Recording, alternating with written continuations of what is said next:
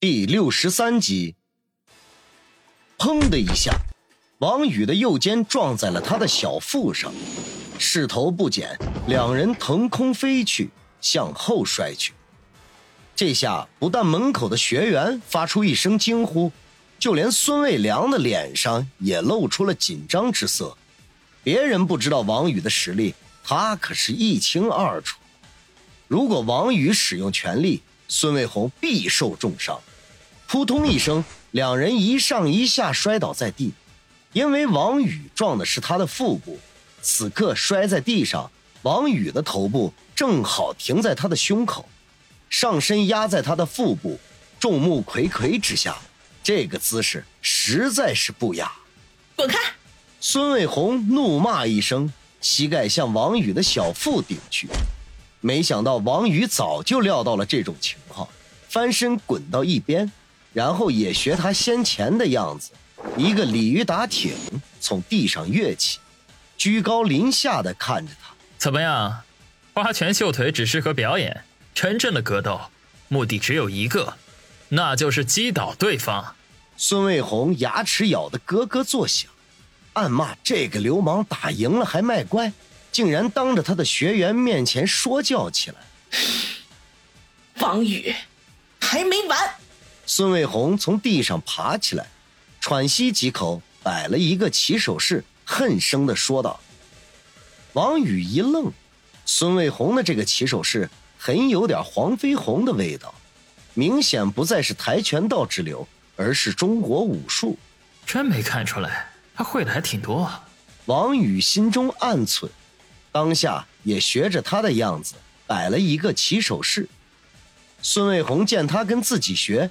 脸色变得更加难看，厉声的说道：“东施效颦。”说完，掌风叠起，身法如龙。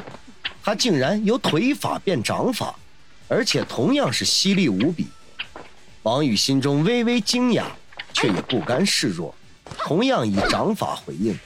这一次，两人用的都是中国传统武术，除了险象环生之外，更多了一份观赏性。堵在门口的学员们都看得目瞪口呆，一面惊叹着孙卫红的博学，一面揣测着王宇的身份。一连对了三掌，王宇后退两步，孙卫红三步，两人相对而立，目视对方，谁也不出声。如果有人细心的话，就会发现，他们脚下厚厚的地毯上。已经留下了数十个浅浅的脚印。我输了。许久，孙卫红沮丧的说道：“承让。”王宇毫不客气的回答。孙卫红嘴角牵动一下，脸色阴沉的吓人。还不算完，咱们改日再比。王宇耸耸肩说道：“我看没那个必要了。还是那句话，格斗的目的啊，就是击倒对方，其他的一切都是扯淡。”就比如我们刚才的比试，更多的是套路，强身健体还可以啊，真正用到打架上面用处不大。有句话是怎么说的来着？对了，叫做武功再高也怕板砖。孙卫红哼了一声，不置可否。好好，今天就到此为止吧。孙卫良见状，赶紧出来打圆场，可惜他伤势未愈，刚才又替孙卫红捏了一把汗。这么一放松下来，顿时没什么力气了。说完这句话，就捂着腹部的伤口喘息起来。王宇和孙卫红对望一眼，立刻跑来搀扶。好了，大家都散了吧。混在学员当中的小周见比试已经结束，立刻挥手驱散围观的学员。王宇睡得正香，电话就狂躁的响了起来。呃，这是谁呀？一大早的打电话。王宇嘟囔着从床头柜上拿起电话，闭着眼睛接通，有气无力，带着长长的尾音说道：“喂，王宇。”电话的那一头响起一个低沉的女声，听起来有些熟悉。半睡半醒中的王宇一时间没想起来，便问：“你是哪位啊？”孙卫红。对方一字一顿的说道：“孙。”王宇一愣，随即整个人都精神了起来。结结巴巴的问：“你，你要干什么？”距离上次与孙卫红比武，已经足足过去了一个星期。这一个星期里，孙卫红就没让他安宁过，早中晚一天三通电话，目的只有一个，那就是找他打架。甚至有一次，他正和杨思思吃饭的时候，孙卫红的电话毫无征兆的打来，害得他跟杨思思解释了半天才算平息。星期四的时候，他实在被孙卫红缠得没办法，牙一咬，脚一跺，把心一横去了春城武术馆，打算彻底把孙卫红打败，叫他以后别来烦自己。赶到体育馆的时候。已经是晚上七点多，距离接王鑫放学不到一个小时，他急着速战速决，就按约定直奔二楼的那个大厅，在楼道里与正准备下班回家的小周相遇。得知孙卫良已经离开这里去了别处静养，走进大厅时，并没有见到孙卫红的踪影。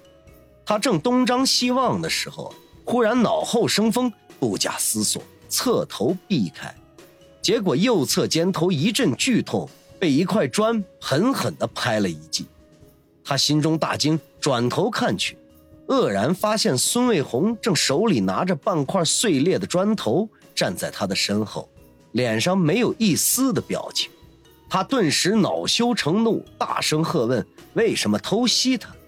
孙卫红的回答差点没把他给气吐血。你不是说武功再高也怕板砖吗？我是想求证一下。他当即大怒，飞身扑上，发誓一定要狠狠的教训孙卫红一顿。可惜孙卫红也不是等闲之辈，经过这几天的痛定思痛，他也摸到了王宇打架的路数。所谓知己知彼，百战不殆。王宇先前那些旁门左道的打法都失灵了，两人打得旗鼓相当。最后还是因为孙卫红是女人，体力不及他才落败。当时他心中充满了怒火，骑在孙卫红身上，恶狠狠地说：“如果下次还敢背后下黑手的话，就对他不客气了。”没想到孙卫红根本就不吃他这一套，反而挑衅地说：“有本事就让我看看你是怎么不客气的。”他备受刺激，脑袋一热。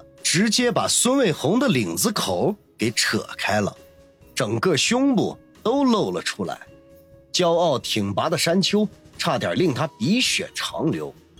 孙卫红显然没有料到结果会是这样，惊怒交加，挥手就给了他一个大耳光，同时扬言要挖掉他的眼珠子。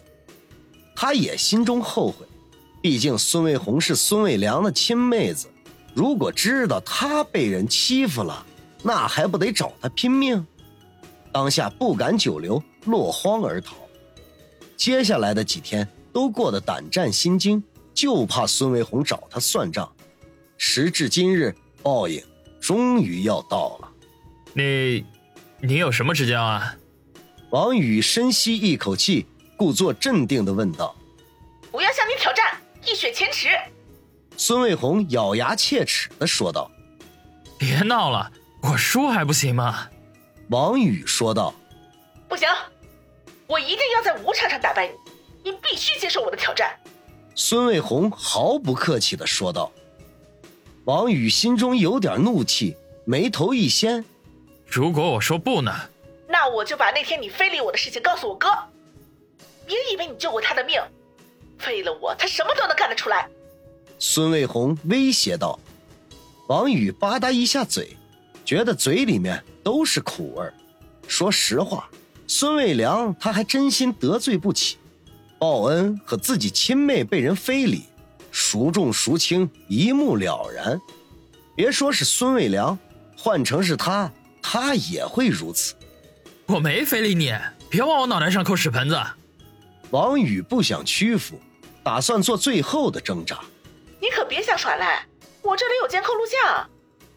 孙卫红声音没有任何的变化，可是王宇能够想象的出来，当他说这句话的时候，脸上肯定是挂着得意的笑容。